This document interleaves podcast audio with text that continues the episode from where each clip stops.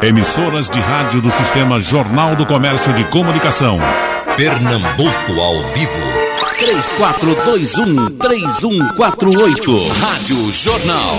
Pronto, começa o debate e vamos começar logo pelo lado econômico aqui com o professor Edgar Leonardo. O que, professor, é essa eh, queda na taxa de juros, essa dificuldade agora de, do rendimento de poupança, dos fundos, etc., deixou os nossos financistas meio no contrapé. Então, daqui a pouco eles vão dizer o que é que eles pensam para o futuro. Porque, por exemplo, a revista Isto é Dinheiro traz aqui, olha, onde investir em 2020? A queda dos juros exige aceitar riscos maiores eh, para obter bons rendimentos. Saiba como aplicar com segurança. Quando você vai ver, no todo da matéria, tem pouca explicação para isso. Ah, o Jornal do Comércio, inclusive, trouxe ontem a questão da poupança para o futuro e trouxe aqui os detalhes de, de investimentos e você observa que é muito mais investimento na área empresarial do que na área financeira. Essa teria sido a ideia do atual ministro da Economia, de fazer com que as pessoas tirassem o dinheiro do banco e jogassem o dinheiro para produzir.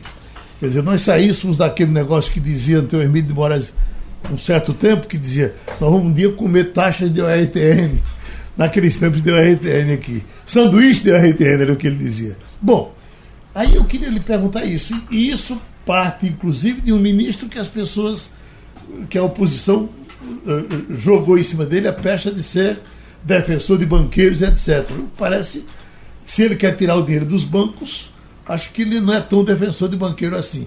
Mas vamos nós. Em primeiro lugar, bom dia, é um prazer estar aqui de volta, principalmente com essas duas feras, Arthur e Leandro, que entendem muito de finanças. E é bom a gente começar o ano já falando um pouco mais sobre finanças pessoais. Isso é tão importante, uhum. né? Isso, uma boa gestão financeira, né? Na casa da gente traz saúde mental, para a família toda. Né? Bem, para começar a falar, a gente vai falar, dar um pequeno cenário aí da taxa Selic. A taxa Selic ela chegou a 14%. Né? Com a taxa Selic de 14%, há um certo conforto para quem tem recurso investir. Né? Investir seja na poupança, aquele pequeno poupador, que é a cultura do brasileiro. O brasileiro ele investe na poupança já tem muitos anos, é hábito de toda a família. A criança na minha geração, essa criança ganhava de presente do padrinho, da avó, do pai, uma caderneta de poupança. Uhum. Né? E isso é bem presente no hábito do brasileiro. Acontece que em 2012 a gente mudou a regra. Né? A regra da poupança até 2012, ela contemplava, dos, do, do, da, da, dos depósitos até 2012, e contemplava que, havendo uma taxa Selic superior a 8,5%, a gente teria uma remuneração de mais de 6%, né? era meio por cento ao mês mais TR. Isso fazia com que isso fosse bastante atrativo. Né? Acontece que o cenário da economia nacional mudou. O cenário mudou e essa taxa que já chegou a 14, foi 10, 11, essa taxa foi caindo. E de acordo com a nova regra, o que acontece é que ela chegou a 4,5 e quando fica abaixo dos 8,5, ela vai ser remunerada em 70% dessa taxa. O que faz com que, efetivamente, se a gente for comparar a projeção para o ano que vem dos ganhos com a caderneta de poupança, que na verdade é onde a maior parte dos brasileiros foi culturalmente acostumado a investir, e a inflação que está projetada para 3,5, 3,6, a gente vai ficar abaixo da inflação. Ou seja, a gente, o dinheiro na poupança ele não vai mais render. Isso muda um pouco o cenário. A questão da taxa Selic cair Claro, essa questão de diminuir a taxa Selic, ela está focada em fazer com que o investimento produtivo aumente. Porque existem dois tipos, basicamente, de investimento. O investimento ele pode ser rentista, ou seja, eu posso trabalhar especulando, e eu não vou usar a palavra especulando com termo pejorativo, não. Uhum. Quando eu compro um apartamento, porque eu sei que aquele apartamento vai valorizar naquela região, porque vai haver um empreendimento, eu estou comprando para especular. Porque a palavra especular no Brasil parece que ganhar dinheiro no Brasil, falar de dinheiro no Brasil, vem com uma pecha negativa. Né? A questão da nossa cultura faz com que isso pareça negativo. Mas quando você compra um carro, porque você depois vai vender ele um pouco mais caro, ou quando você compra um terreno para esperar uma movimentação da economia e você vender mais caro, você também está especulando. E existe o investimento produtivo. Aqui onde você vai comprar um terreno, construir um galpão, colocar uma fábrica, contratar pessoas, comprar máquinas, comprar equipamentos, gerar produto, gerar renda e movimentar a economia. Quando a taxa de juros cai, e a taxa de juros vale salientar, ela não cai simplesmente por vontade governamental. É preciso haver um cenário que permita a queda da taxa de juros. Em primeiro lugar, a inflação baixa. A gente teve um erro grande no governo Dilma quando a gente tentou baixar a taxa de juros com a inflação crescente. Baixar a taxa de juros com inflação crescente vai fazer com que a gente tenha mais inflação. Então a gente teve um cenário com inflação em baixa, esse cenário com inflação em baixa e uma confiança na economia permitiu que a gente pudesse baixar a taxa de juros, porque a taxa Selic, né, a taxa Selic nada mais é do que, vamos dizer aí, o preço que a gente cobra por um título público. Né? A taxa Selic é a taxa de liquidação em custódia. Com a gente com um cenário da economia melhor, mais confiança, a gente pôde vender títulos pagando um prêmio menor. Então a gente conseguiu baixar a taxa de juros. Isso movimenta a economia no setor produtivo. Tá? Uhum. Começando pelo comércio. A gente viu a movimentação. O setor de shopping center cresceu quase 10% em relação ao ano passado. A gente teve o varejo em geral crescendo né? porque é o primeiro que responde. Ele está na ponta. Ele responde, reduz estoque e ele aponta para a indústria melhorar a produção, né? E a produção vai aumentar e com isso a gente tem um dinamismo da economia, a gente tem isso aí funcionando como uma catraca, levando a economia à frente. A taxa de juros ela cai, na verdade, por isso, ela cai para dinamizar a economia. Como reflexo disso, aquele investidor rentista que estava habituado a um certo conforto que a taxa de juros elevada permitia que ele, sem grande esforço intelectual, ele pudesse ou depositar os seus recursos em uma caderneta de poupança ou simplesmente aplicar em qualquer um título de renda fixa. E ele poderia auferir com isso uma rentabilidade bastante interessante, porque aquele cenário, que é um cenário que não é, repito, normal, não é usual da economia internacional, era mais uma jabuticaba brasileira, isso permitia isso a ele. Acontece que esse cenário mudou. A economia vem se acelerando, a gente passa a projeções bem positivas para 2020 e 2021. Terminamos 2019, conforme a gente inclusive conversou aqui ainda no final do ano, com um crescimento melhor do que estava se supondo para o ano. Isso faz com que a gente tenha condições de ter uma taxa de juros bem menor do que historicamente o Brasil tinha.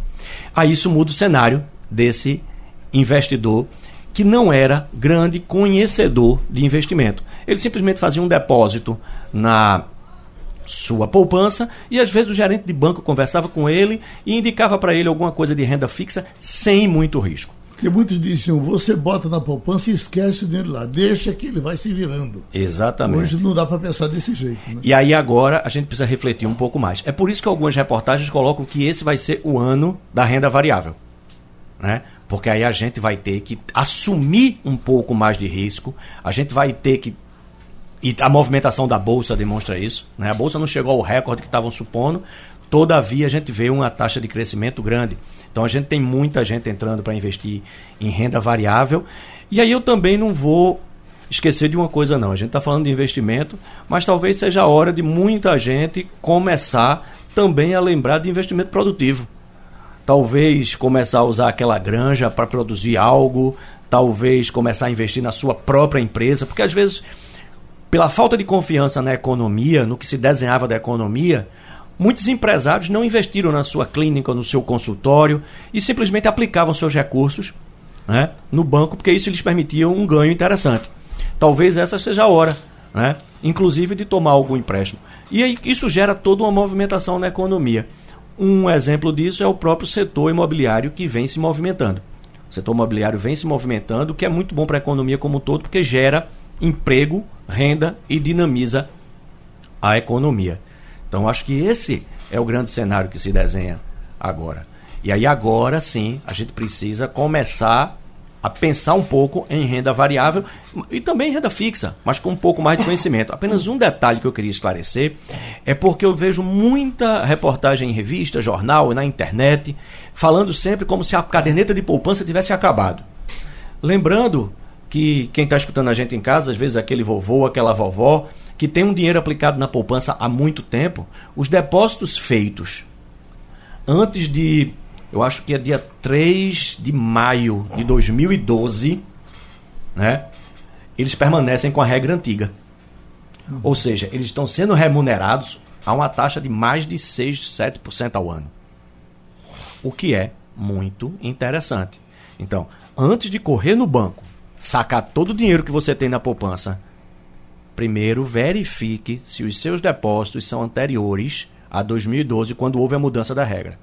Se os seus depósitos forem antigos, talvez, dependendo da sua característica pessoal como investidor, seja mais interessante deixar lá, porque você não vai estar correndo nenhum risco. E a gente sabe que risco em investimento, ele é inversamente proporcional. Que informação nós teríamos para passar e acrescentar o que já foi dito sobre essa nova regra de hoje com relação ao, ao juro bancário?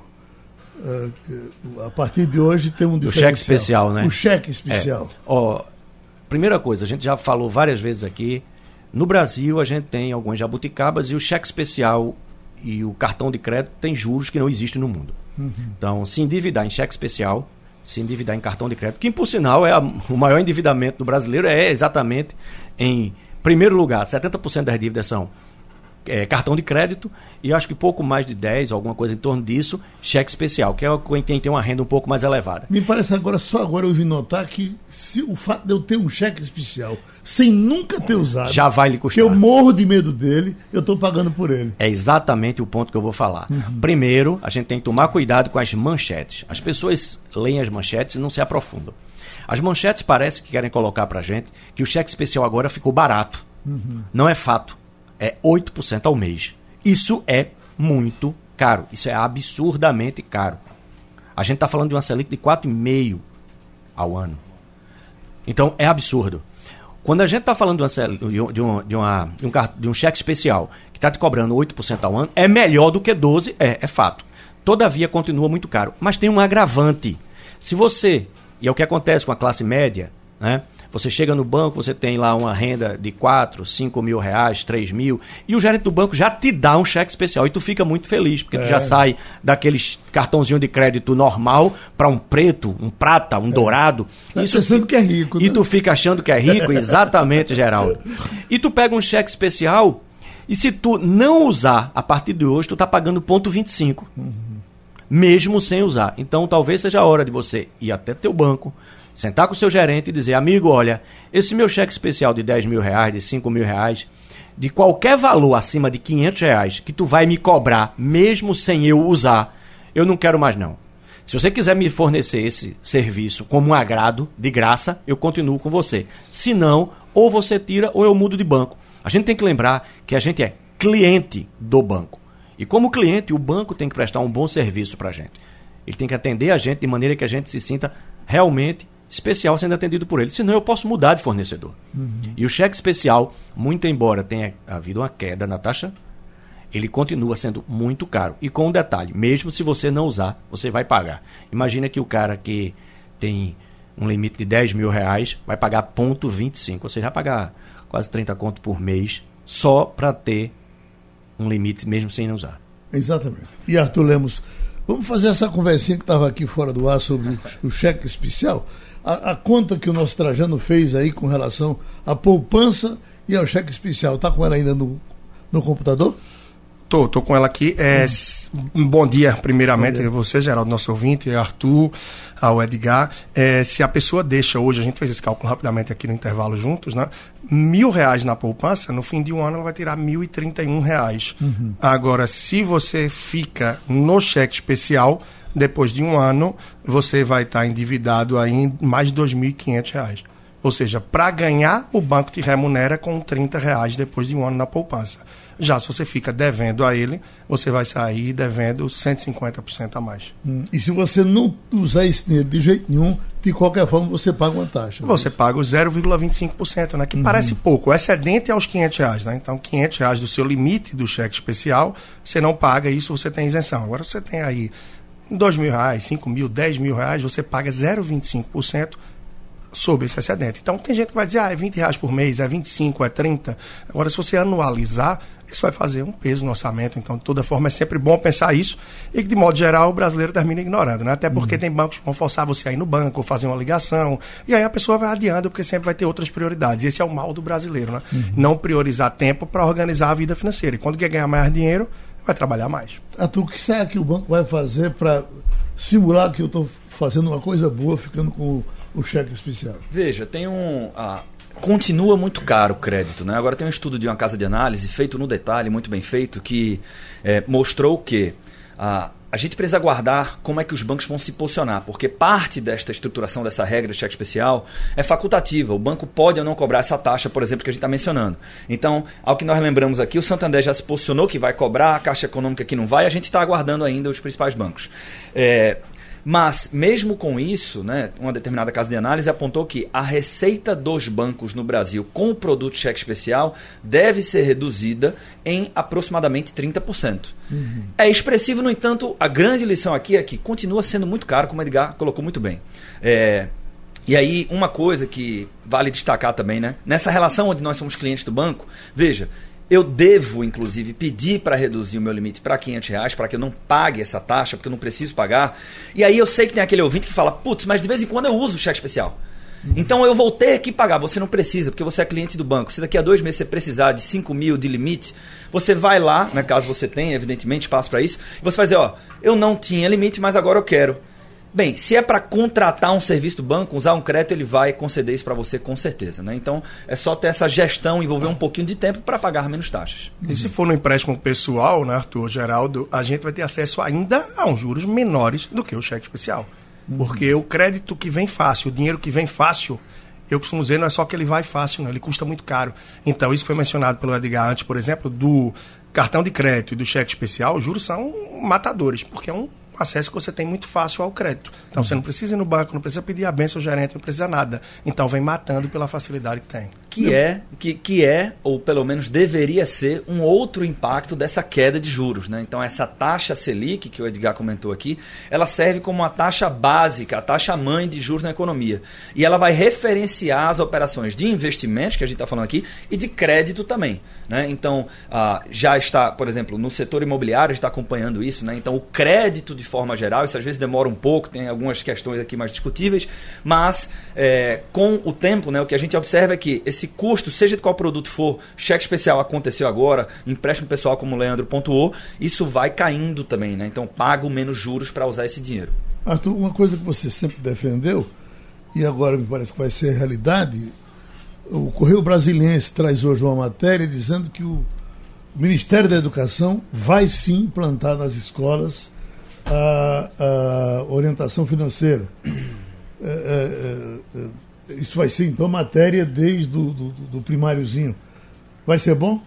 É, é, é muito importante isso. Né? Uhum. Até porque o papo aqui, e a gente coloca como educação financeira, na verdade, isso aqui é reeducação financeira. Uhum. Para o adulto, os hábitos já estão instalados. E quando a gente vai para o dia a dia, a gente vê que é mais uma questão de comportamento do que de entender do que é ou não é taxa Selic. Uhum. Né, de qual eu não tenho que ser especialista, eu não tenho que saber de cabeça qual é a taxa de juros. Eu tenho que ir lá e perguntar. Eu tenho que saber quais perguntas fazer. Mas o difícil tem muito, né? A gente estava até falando aqui nos bastidores.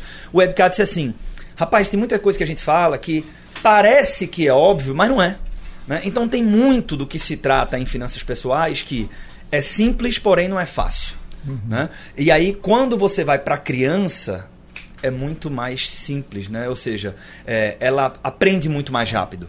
Né? E não é o Arthur que está falando, tem uma tonelada de estudos que respaldam isso. Então, inserir isso na grade curricular não só é recomendável, como é muito necessário num país como o Brasil. Se você olhar, Geraldo, é, até hoje, né? então infelizmente vem se repetindo isso, a faixa etária dos últimos anos que mais ganha a participação no ranking de endividamento da população adulta é de jovens de 17 a 24 anos. O que parece um contrassenso, ou seja, o, o, o cidadão não tinha renda, não tinha dívida, não tinha problema. Entra num estágio, primeiro emprego, começa a ter renda, ele já se endivida. Né? Uhum. Aí passa a ter problema. Então, por quê? Porque não existe a educação no sentido do que fazer com o dinheiro quando ele passa pelas minhas mãos. E a gente tem a impressão equivocada, porque também não fomos educados na média, os adultos, de que mesada é dar educação financeira. Em muitas oportunidades você está ensinando mal apenas a gastar né? Porque a mesada ela não vem acompanhada com um plano, o que é que eu vou separar para o meu sonho? Primeiro eu vou poupar a parte do que eu ganho para depois então ter um consumo inteligente. Então isso é muito importante. Agora vou te colocar aqui para passar a palavra é algo que eu aprendi na prática, né? Então já tive através de um programa uh, mais de 40 mil alunos aqui em Pernambuco do ensino fundamental de educação financeira nas escolas públicas e privadas é um desafio muito grande para a escola que tem uma grade curricular extremamente disputada e que tem que formar o seu professor polivalente que já tem também um desafio enorme a falar de educação financeira com propriedade. Então, nós, enquanto população, a gente precisa uh, ser um pouco flexível para, inclusive, apoiar as escolas nessa empreitada. Uhum. Só um comentário a fazer o que Arthur está comentando é extremamente importante. E era o papo da gente antes da gente entrar no ar. Gente estava comentando a importância que tem um programa de rádio como esse, que atinge quem está lá do outro lado, lá na ponta, que muitas vezes não teve a oportunidade de aprender. É que a gente precisa entender que a educação financeira passa por uma mudança de comportamento pessoal. A gente precisa aprender a se comportar diante de recurso financeiro. Essa mudança de comportamento ela vai melhorar muito, não só as finanças pessoais, eu sempre coloco, mas a saúde, inclusive, da família como um todo, porque endividamento leva a um nível de estresse. É a segunda causa, segundo pesquisa, de divórcio. Leva a desestabilização familiar, leva a depressão. Tem uma pesquisa da Serasa que mostra que, se não me falha a memória, 30% dos endividados têm algum tipo de processo de depressão. Uhum. O que é muito sério. E a gente precisa mudar esse cenário. E a educação com crianças e jovens, ela é o caminho para que a gente, inclusive, possa vir a ter, mais à frente, um país em outro estágio de desenvolvimento. Meu prezado Leandro Trajano, eu estou lendo aqui do jornal de ontem, o Estado de São Paulo, para mostrar como a imprensa que cuida de finanças está uh, uh, patinando.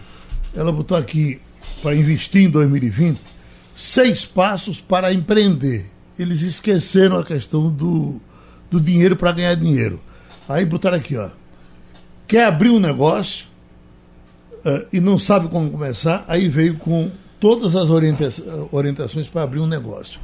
Aí isso cria uma confusão enorme na cabeça do pequeno poupador, porque um grande poupador, cara que tem muito dinheiro, ele pode. Bom, então tá certo, eu vou botar uma loja, eu vou botar um, um supermercado, eu vou botar um, uma granja.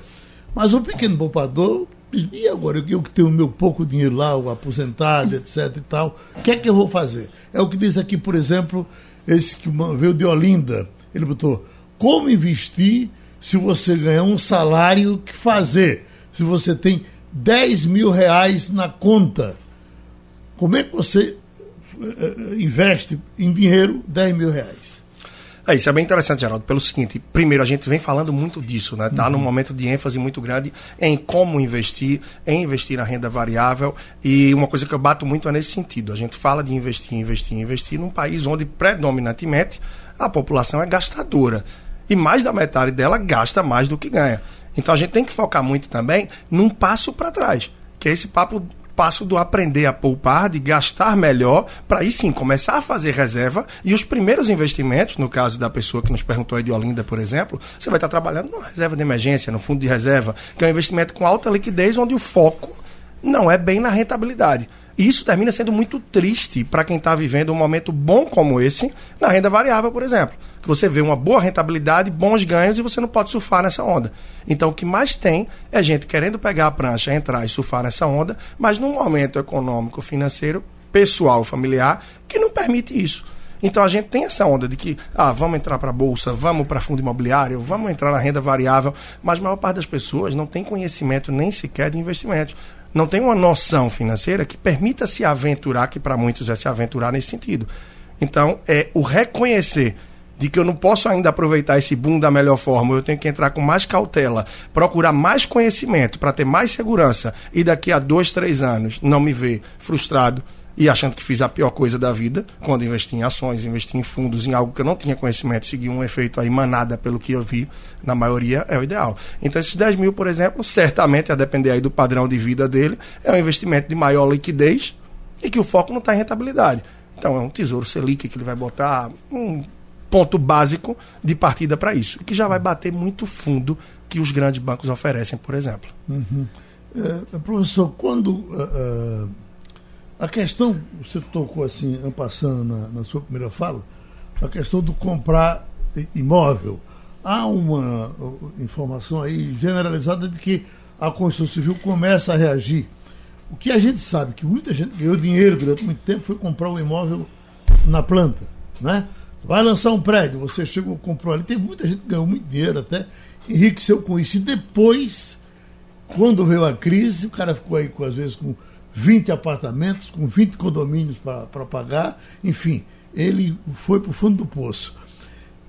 Já chegou a hora para esse tipo de investimento ou não chegou ainda? Ó, Comprar é, na planta. Investimento, como acabou de comentar nosso amigo Leandro aqui, você precisa conhecer um pouco.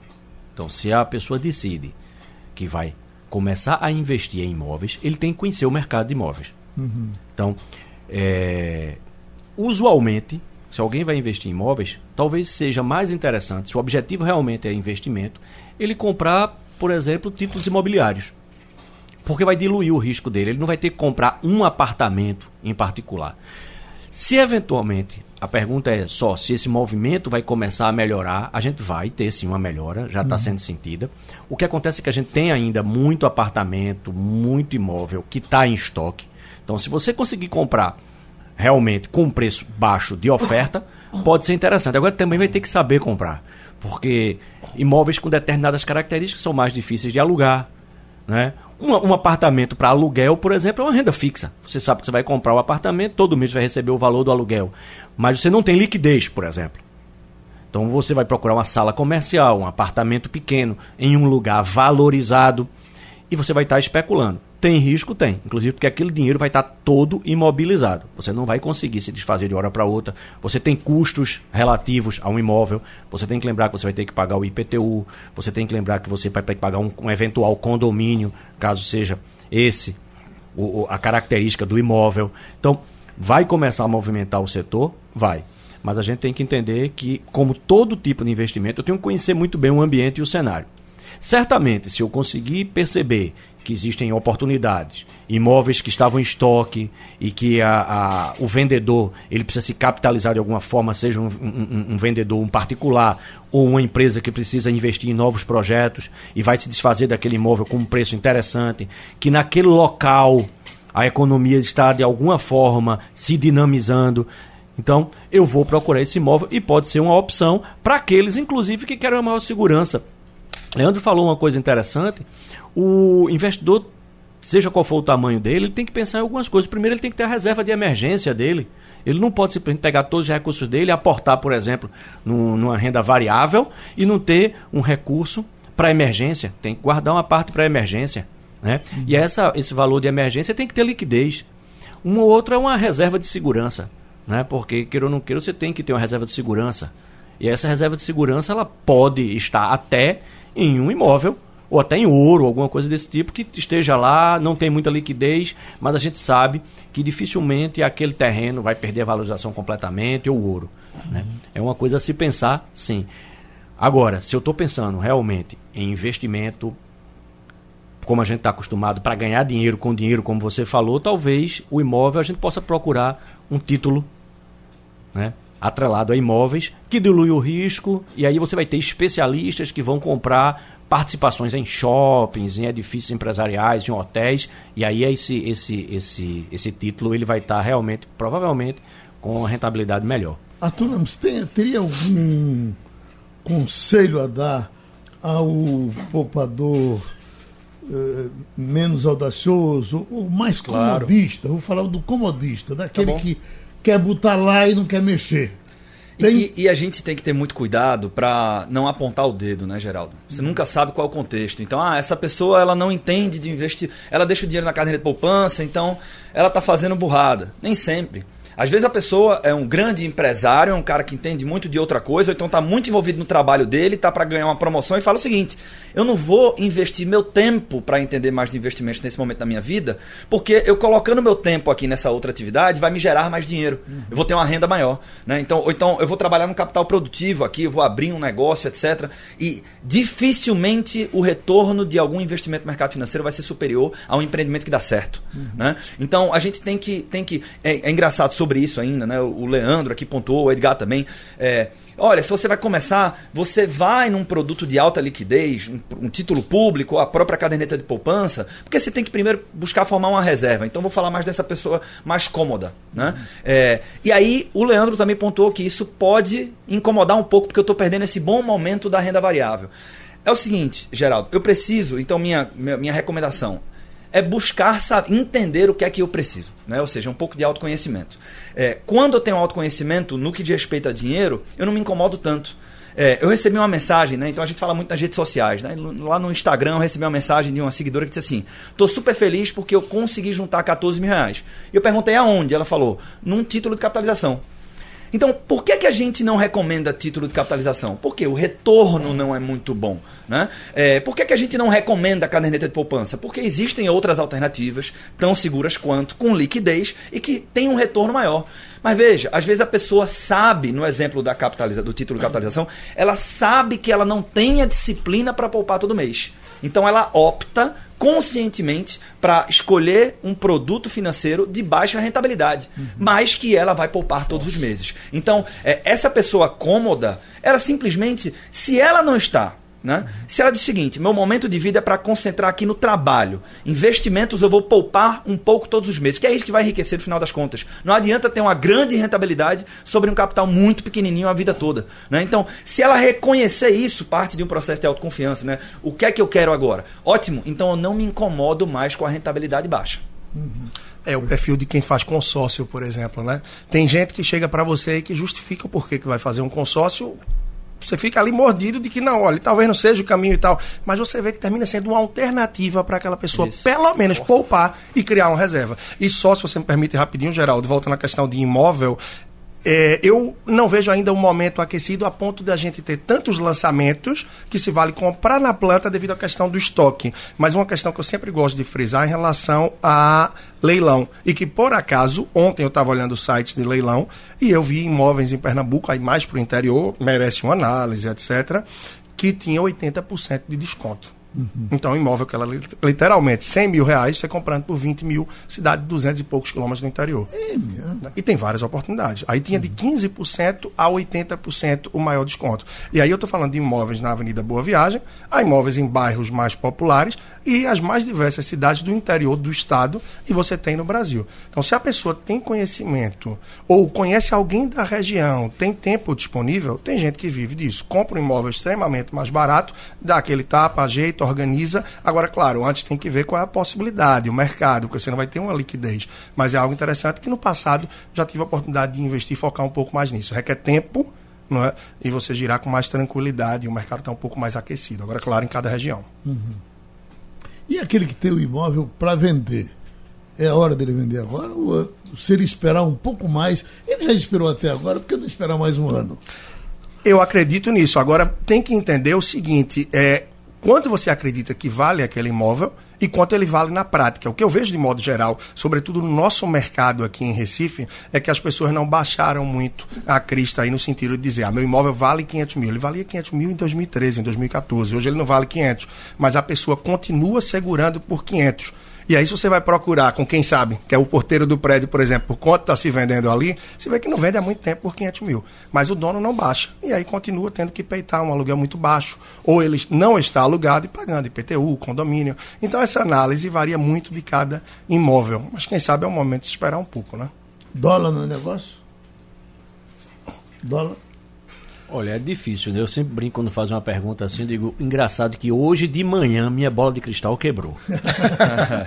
Agora, se a gente for fazer o que economista tem mania de fazer, que é prever o futuro, e tem até uma piada que diz assim, que o economista é aquele cara que vem amanhã explicar porque o que ele disse ontem não aconteceu hoje. né? Então, mas a tendência tá certo? Não no curto prazo, mas médio para longo, aí meus amigos podem confirmar ou não, é que o dólar se estabilize num patamar um pouco mais baixo. Então talvez não seja né, para o médio prazo. Veja. Talvez no curto prazo aí é só especular. A gente, a gente brilhantemente colocou a pergunta aqui. E aquele investidor mais cômodo? Vou falar para todos agora, né? Porque e aquele mais sofisticado? Nem mesmo você que está me escutando agora que talvez se considere mais sofisticado, que tem muito dinheiro e muito dinheiro é uma coisa que é relativa, né? Mas ah, que se considera assim, é, entenda. Assim como os economistas, nós não conseguimos prever o futuro. Nem nós, nem o banco, nem o analista, de onde você quiser. Né? É, então, um grande princípio que é muito saudável aplicar na hora de investir é a da diversificação. Porque a gente precisa se proteger da nossa própria ignorância. Eu tenho certeza que o Brasil vai bem, que a bolsa sobe que o juro cai. E se eu estiver errado? Né? E se tiver uma bomba lá do que, que muda tudo isso? É e que pode acontecer? Então, é, acho que uma das coisas que mais é, deixa os economistas com vergonha né, é o próprio dólar. É dificílimo você prever é o dólar. A gente está falando de uma tonelada de variáveis com decisões de seres humanos todos os dias. Assim como a gente não consegue prever PIB, inflação. Então, a melhor coisa que eu poderia fazer é respeitar que eu não consigo adivinhar o que vai acontecer amanhã e ter uma carteira diversificada para me proteger né, de oscilações muito pesadas que podem acontecer. Geraldo, a pergunta não foi toda formulada. Eu queria saber o seguinte: pergunte a Arthur, porque ficou faltando Opa. essa parte. Como investir caso você tenha só um salário comercial. Eu não sei o que, que eles chamam um salário comercial. Deve ser o salário do comércio, o mínimo é 1.050 o salário é. do comércio, né? É pouco uhum. mais que o mínimo, agora deve ter tido um reajuste também. Ah, então é isso? Deve estar tá por que, que, que dica você me dá? Ele tá Ótimo, vamos lá. É... Onde ele vai investir depende muito, né? Tá faltando uma informação aqui que é quanto que ele já tem. Vamos supor que ele vai começar esse processo mil. de 10 mil, né? Enfim. É, é, onde quer que ele coloque o dinheiro, tá? com as formações que a gente tem, me parece, né, assim como, como pontuou aqui o Leandro, que a preocupação dele agora deveria ser prote segurança e liquidez. Liquidez, até para traduzir aqui, é o nível de disponibilidade do meu dinheiro. Então tem investimentos que não são muito líquidos, como comprar um imóvel, por exemplo. Né? Então, uhum. compro um imóvel físico, se eu precisar do dinheiro amanhã, demora um tempo até que eu consiga vender, etc. E ele esteja no meu bolso. a caderneta de poupança, assim como títulos públicos, eu aperto um botão no mesmo dia ou no dia seguinte o dinheiro está no meu bolso. Então, me parece que ele precisa de liquidez e segurança. O que o nosso, o nosso uh, ouvinte precisa, então, é colocar o dinheiro dele, e aí de verdade, ah, se eu vou poupar parte do meu salário de comércio, assumindo como, como verdade aqui que o salário de comércio é mil e alguma coisa, ah, onde ele colocar esse dinheiro, né? Ah, em instrumentos com essa característica, por exemplo, caderneta de poupança, Tesouro Selic, CDBs de bancos, e aí na hora que eu for investir no CDB, é, eu deveria pedir né, ou exigir um CDB que remunere, fácil, só ele escrever isso aí, ah, algo muito próximo de 100% do CDI. Então, ah, essas características, fundos DI, estou dando várias alternativas aqui, ele coloca, não precisa virar especialista, coloca na internet, então pergunta para o próprio gerente do banco dele ou para o assessor na corretora de valores independente, que ele também pode abrir uma conta, isso é gratuito. Tá? Hum. É, todos eles vão entregar uma rentabilidade muito parecida, mas mais importante do que a rentabilidade é que eles vão entregar para ele o que ele precisa agora nesse processo, nesse início, que é segurança e liquidez. Agora, uma observação, tá, Geraldo? É, só investe quem poupa, né? Uhum. Então, o cuidado maior que ele, que ele uh, poderia considerar na vida dele, quando o assunto é investimentos, é o que é que eu posso ajustar no meu orçamento para poupar um pouco mais. E esse um pouco mais, entenda, se ele conseguir poupar cinco reais a mais, falando de rentabilidade, ele vai ter ele vai ter no final do ano uh, mais dinheiro, se ele fizer isso todos os meses, do que ele teria se ele tivesse uma taxa um pouco maior. Porque em todos esses produtos que eu falei, a característica é que a taxa de retorno é muito parecida. Né? A verdade é que provavelmente ele vai ganhar uma quantia de centavos ou alguns reais ali mês a mês. Agora, eu também não posso ter uma visão míope. Poxa, quer dizer que eu vou ganhar só isso? Então, logo não vou poupar e vou gastar o dinheiro todo. Não, tem que levantar a cabeça porque isso é um processo que vai sendo construído ao longo do tempo e daqui a um tempo ele vai poder fazer uma viagem, comprar alguma coisa que ele deseja ou vai ter um patrimônio. Né? Então, a, a preocupação, palavra de ordem aqui para ele são duas, né? Segurança e liquidez. Houve um tempo que quando você investiu na Bolsa, naquele cardápio que lhe dava, invariavelmente estava Petrobras. Ela voltou agora, voltou a ser um bom negócio investir na, na Bolsa, usando Petrobras? Veja, é, para a gente falar de bolsa, né, então primeiro eu tenho que escolher qual é a minha estratégia para investir em bolsa. A gente tem duas grandes correntes. Existe a, o especulador, que é aquele camarada que às vezes ele opera em janelas muito curtas, ele quer aproveitar um momento de mercado onde eu consigo comprar um pouco mais barato e vender um pouco mais caro. E aí, para esta pessoa, ele não está muito preocupado com a qualidade da empresa. Ele simplesmente quer se aproveitar destes movimentos.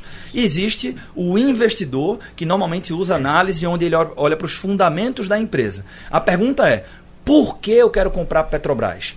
Me parece que é uma boa empresa, então imagine, tá? A gente não consegue fazer aqui uma aula em poucos minutos de investimentos em ações, mas uma coisa interessante é lembrar que quando eu invisto em ações, primeiro, para um investidor, aquele que realmente está olhando para o longo prazo, está olhando para os fundamentos, a gente tem que abominar esse negócio de comprar na baixa e vender na alta, porque a gente não adivinha o futuro. Então tem que comprar barato e vender caro. Como é que eu faço para saber se a empresa está barata ou cara? Então eu deveria esquecer que eu estou comprando é, ações e lembrar que eu estou comprando participações de empresas. Então, se o seu cunhado é, é convidar você para abrir uma padaria, o que é que você vai querer saber? Ah, se ele te convidar para ser sócio de uma padaria que já existe, você vai querer saber como é que estão as receitas dessa padaria, uhum. como é que é a carteira de clientes, como é que está o resultado, qual é a participação que ela tem aqui no bairro, participação no mercado dela, se ela tem dívida ou não tem dívida, se ela gera lucro ou não, qual é a margem dela, é parecida com as demais padarias, é maior ou menor. Então, são perguntas que vão fazer com que a gente chegue à conclusão se é vantajoso ou não comprar Petrobras. É, vocês que entendem de dinheiro, como é que vocês tratam a compra do carro? Nós estamos numa época, final de ano, começando o ano, e carro novo surgindo. Aí um camarada já me disse que quando você compra um carro, é melhor você comprar uma traça e botar no bolso, que dá mais lucro. A traça comendo seu dinheiro não come tanto quanto o carro come. É, é, é, ainda é negócio comprar carro novo? Olha, é uma questão muito emocional também. Eu costumo uhum. dizer que compra de casa e de carro envolve esse lado emocional, Você envolve o lado de um... O cara estava me contando isso ontem, eu achei muito interessante.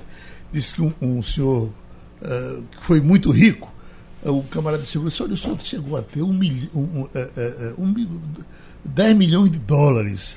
O que foi que aconteceu que o senhor perdeu esse dinheiro? Disse, olha, é, é, 8 milhões de dólares eu gastei com farras e mulheres.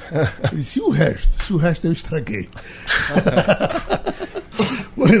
Ponto de vista. É uma questão emocional. Outros iam dizer que estragou os 10. É. Né? Outros vão dizer que investiu, né? investiu 80%. Então é uma questão que tem muito emocional essa do carro, não é? Claro que vai depender do estágio que você está. Você vai comprar um carro muito mais caro, qual é o objetivo disso? É pela questão do status? É o que você quer mostrar? É porque você está muito tempo no trânsito e acha que isso vai lhe trazer um conforto? Investimento até a clareza que não é. Afinal, o carro vai lhe dar mais despesa, tá? Então é você entender o seu estado financeiro, como é que você está economicamente. Você tem essa sua reserva de emergência? Você tem um capital investido para lhe dar uma segurança no caso de desemprego, redução de renda? De acordo com essas variáveis, o momento familiar que você vive financeiro, você vai entender um pouco também do tipo de carro que você precisa. E aí é você ver o formato em que você pode comprar esse carro. É à vista, é financiado, é o momento, há uma necessidade real. Então isso vai depender da formação familiar, de uma série de coisas. Eu vejo aí casais que hoje estão sem carro e vivem bem porque não tem filho. A partir do momento que você tem filho, já se torna uma necessidade. Que se você tem uma estrutura que te permite, vai dar muito mais comodidade e tranquilidade. Tá? Então eu acho que vai numa mística de uma série de valores para que você possa avaliar e ver a melhor forma de comprar. Normalmente é à vista, tá? O financiado você vai pagar muito mais caro no final e o consórcio é o meio termo, onde pode ser que você demore muito a tirar aquele carro e você não vai ter os juros do financiado e não vai pagar tão barato quanto à vista. Afinal, tem taxa de administração, fundo de reserva do consórcio, uma série de coisas também. Então vale ser feita a análise no detalhe. Professor Edgar Leonardo, quando você vai numa loja comprar, vamos dizer, uma geladeira, e aí o pessoal diz, essa geladeira é, à vista é 3 mil reais e para você pagar em 10 vezes é 3 mil reais. Quando o cara não gosta de dever, ele tem que fazer a bobagem de comprar à vista. Ó, oh, Geraldo, essa, essa sua pergunta é bem interessante. Tem até um pouco a ver com também a compra do carro, uhum. né? Porque isso acontece bastante comigo. A gente chega para comprar alguma coisa e a gente sabe que não existe essa história de preço à vista igual a preço a prazo. Na verdade, está embutido, você está pagando. Uhum. Mas a gente tem, eu vou repetir o que eu já falei aqui, acho que umas três vezes hoje, é mais uma jabuticaba brasileira. Né? No Brasil, os preços eles são colocados em parcela. Isso não acontece. Normalmente. Você vai chegar para comprar uma geladeira, nunca vai estar lá 3 mil reais em 10 vezes. Lá vai estar escrito o seguinte: 300 reais, bem grande, bem pequenininho embaixo, 10 e um xizinho. E agora é comum e... você ver em 16, em 14. Né? Exato. Né? E lá embaixo, menor ainda, 3 mil. E você sabe que aquela geladeira, na verdade, deve custar à vista 2. Uhum. O fato é esse. Né? Então, se, claro, se você consegue um desconto, é sempre interessante comprar à vista, desde que você tenha um recurso. Aí eu volto para o ponto que eu bati lá no começo, na fala de Arthur. É uma questão de comportamento. Que acontece muito com o brasileiro é que o brasileiro ele está acostumado a primeiro realizar o consumo para depois ganhar o dinheiro e pagar. E a gente tem que se acostumar a primeiro ganhar o dinheiro, pagar e realizar o consumo. A ordem é diferente. Então o que você vê com carro, por exemplo, muitas vezes, é que alguém tem 40 mil para comprar um carro. Estava lembrando aqui do caso de um amigo meu particular que até acabou de mandar uma mensagem aqui que está escutando. E eu recordo que quando ele foi comprar o carro que ele tem hoje, ele chegou lá com um determinado valor para comprar o carro e voltou com um carro que era o dobro. Uhum. E eu disse a ele: por que tu não comprou um carro mais simples? Ele disse: não, porque eu dei a entrada e financiei 50%. Mas eu paguei 50% à vista. E eu disse, mas por que tu não ficou com um carro que era 50% do valor? Ou comprou um seminovo, que talvez fosse um, quase o mesmo preço dessa metade que tu está pagando. E ele disse, ah, mas eu fiz um negócio muito bom. Porque, na verdade, o vendedor estava me convencendo a comprar um carro de alto luxo que o dinheiro que eu tinha dado de entrada, que era 50%, equivalia a 25%, 30% do valor total da compra. E eu não quis. Ou seja, o brasileiro está acostumado a primeiro realizar consumo para depois ganhar o dinheiro. Uhum. E isso está no mercado. Né? Então, claro, o ideal sempre é: eu vou comprar alguma coisa, se eu tenho o recurso, eu vou lá e digo: olha, quanto é para pagar à vista? Como é que eu posso fazer para pagar à vista? Eu te pago, não está no banco, eu te pago em dinheiro, eu faço um débito para você aqui, eu transfiro para você. Eu vou sacar o dinheiro aqui, eu transfiro para tua conta, eu faço um DOC, eu quero pagar à vista. O que é que eu consigo de desconto? Agora, se não tiver jeito, então eu vou parcelar, porque também não vou me descapitalizar à vista se vai ser a mesma coisa. Aí não vale a pena. Mas infelizmente no Brasil, o que acontece é que se a gente for observar geladeira e outros itens de linha branca, a margem que essas empresas têm é muito pequena. Efetivamente, elas ganham dinheiro é com o financiamento do bem. Uhum. Na verdade, elas são financeiras. Olha, Mônica está perguntando, Data Marineira, pergunta aos nossos amigos das finanças se eles já acreditam nesses bancos virtuais. Acredita? Ah, eu acredito que cada vez mais é, deixa de ser uma questão de tendência e passa a ser uma realidade. Uhum. E, em muito breve passa a ser uma urgência. Né? Você, ah, em muito pouco tempo, tem uma geração entrando no mercado de trabalho que são nativos digitais. Então, para quem está no mercado de trabalho há muito tempo, que viu a internet nascer, existe um desconforto. Mas para pessoas mais jovens, é, o desconforto é ter que ir até a agência física. Né? E lembrando que a, a entrada dos bancos digitais é, estimula a concorrência num setor que precisa de concorrência no Brasil, que é o setor bancário. Então eu acredito que sim, são extremamente seguros. O Banco Central funciona no Brasil, o CVM funciona é, é, é, no Brasil, então a gente tem que, na verdade, celebrar. Leandro, acompanha o relator? Acompanho de junto, com, com certeza. O banco digital hoje em dia é uma realidade e para os grandes bancos conseguirem acompanhar, vão precisar se posicionar muito bem devido a essa geração que vem aí. Ou se reposiciona ou vão perder uma fatia do mercado relativa. Obrigado, amigos. Vamos poupar e a gente Sugestão ou comentário sobre o programa que você acaba de ouvir, envie para o e-mail ouvinte@radiojornal.com.br ou para o endereço Rua do Lima 250, Santo Amaro, Recife, Pernambuco.